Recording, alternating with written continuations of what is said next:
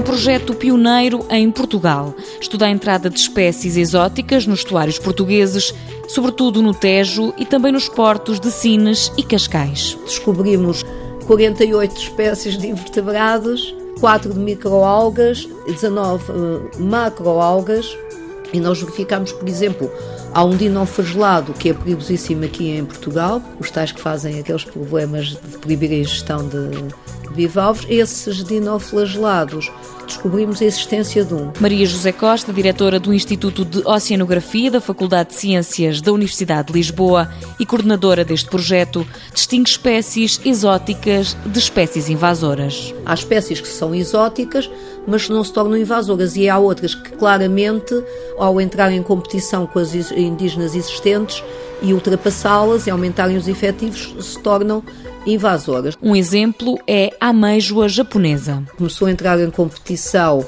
com a ameijoa boa, chamada ameijoa boa, que nós comemos normalmente aqui, começou a entrar em competição, hoje eh, ultrapassou-a quase completamente. Não havia legislação sobre isso, nós tivemos várias reuniões no Instituto de Conservação da Natureza, com o Instituto das Pescas, etc., com a Direção-Geral das Pescas e conseguimos realmente um certo consenso porque os pescadores pescavam ilegalmente. Foi uma das vitórias deste projeto, que teve a duração de três anos e está agora na reta final.